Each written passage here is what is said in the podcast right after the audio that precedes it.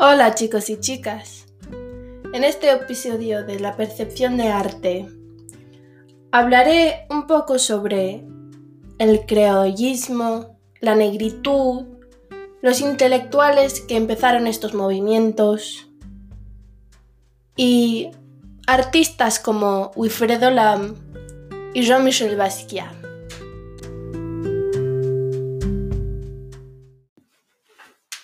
Esta semana vimos dos películas que tienen temas sobre la negritud o el, y o el creollismo.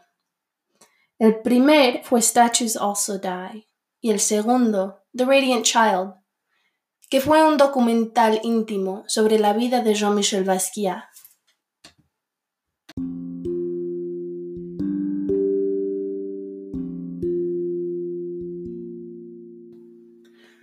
Para un poco de contexto, debemos mirar a los conceptos de la negritud y el creollismo como lo estudiamos esta semana. La negritud fue un concepto inventado por el intelectual llamado Leopold Senghor acerca de los 1930. Fue un concepto creado para, como una crítica de la hegemonía francés. Fue inventado en este periodo de tiempo durante la descolonización.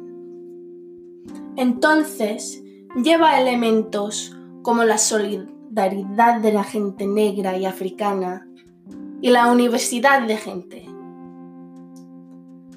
Más adelante en el tiempo, un hombre llamado Edouard Glissant criticó este pensamiento diciendo que cuando uno quita la individualidad de la persona, también quita la riqueza de la cultura, quita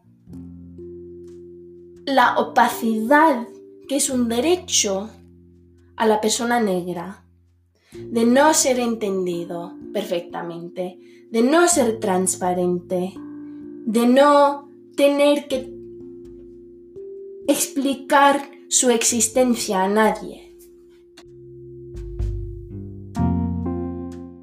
Esto me trae al primer artista que estudiamos esta semana, Wilfredo Lam, un hombre cubano que vivió en sitios como España, pero que regresó a Cuba al final de su vida. Wilfredo Lam incorpora elementos de su herencia caribeño y criollo en sus obras de arte. La afrolatinidad trae un papel grande en las obras de los dos artistas, aunque son muy diferentes en estilo y época. Lam nos ilumina en su arte condiciones de explotación de cuerpos negros e incorpora elementos de la espiritualidad caribeña, como el de las orillas y yoruba, etc. Su crítica cae en la mirada de espectadores o la audiencia. Llama atención a las tradiciones que han sido apropiados por el turismo, como la auténtica Cuba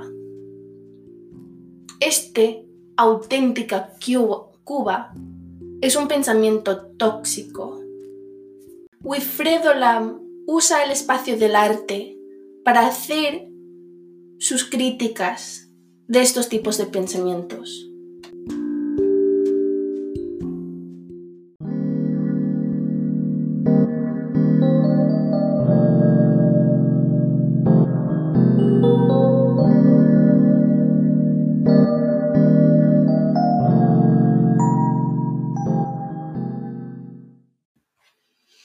Otro lado, tenemos Jean-Michel Basquiat.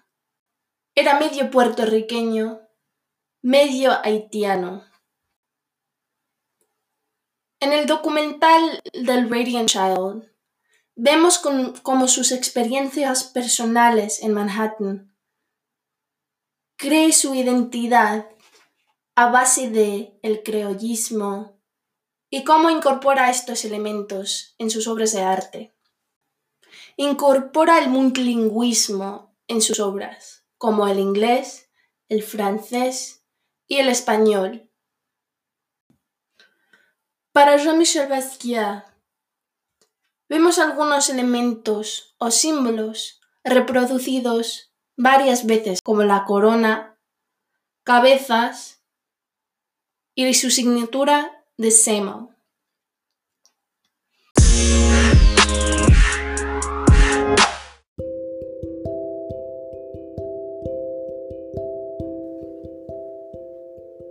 Estoy mirando una pintura llamado Grillo, que fue pintado por Jean-Michel en 1984.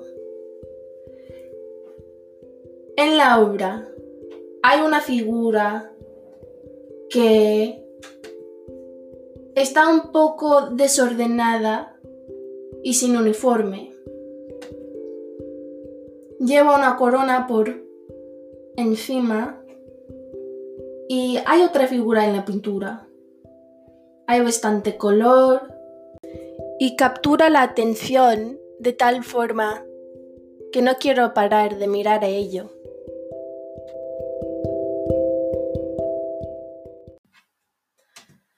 Vale, pues cambiando un poco de tema, quería incorporar estas ideas del creollismo a una canción que conozco llamado Represent por el grupo llamado Las Orillas. Las Orillas es un grupo cubano fundado en 1999. Crearon una identidad negra musical con la que algunas de las generaciones más jóvenes podrían identificarse.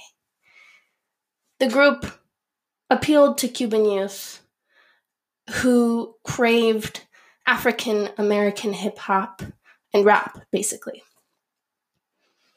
Un artículo que leí sobre el grupo dijo, el nombre orillas se refiere al conjunto de deidades en religiones africanas en las Américas, como Santería en Cuba y Candomblé en Brasil, como resultado de la reubicación de esclavos yoruba. Este nombre, entonces, es un link directo a la ideología del creollismo y cómo se incorpora en la vida cotidiana. Para el grupo, el nombre es una forma de crear un puente directa entre ellos, la música y la diáspora africana.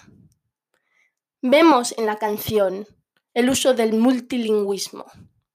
Escuchamos un poco del francés, de español, no pienso que haya nada de inglés, pero pondré un clip de la canción para que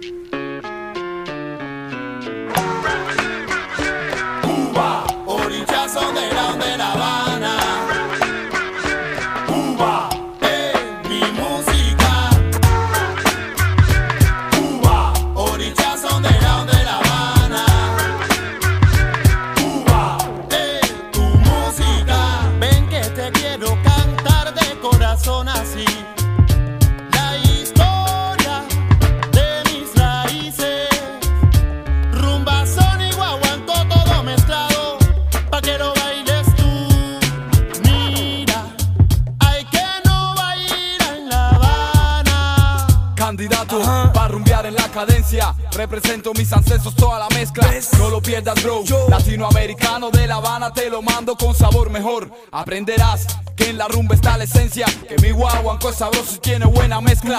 A mi vieja y linda Habana, Un sentimiento de manana. Todo eso representas.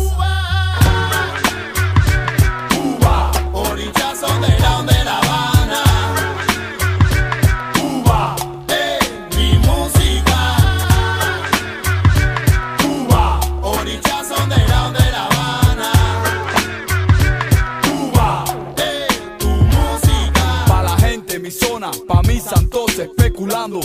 en micro. Escucha como dice Michael Nico, la música cubana vale mucho chico. Mi funk estilo mira viene de La Habana. Baba, vas-y, bouge ton cul sur le beat, écoute ça. Je pour ma chapelle, Paname, je représente gars. Mes refrains de la Havana, je rappe, c'est mon dada. Michael Nico, Chico, soy loco, siempre flow. Je représente la salsa, le soleil de Cuba. J'oublie Paris, la pluie, son ciel gris et tout ça. Je rêve de belles nanas sur la plage de Havana, pavané, sous les palmiers à fumer, je représente ça. Pues eso es todo. Muchas gracias por pasar el tiempo conmigo durante este episodio de la percepción de arte.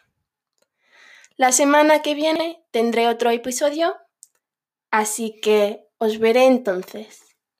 Otra vez muchas gracias y nos veremos pronto.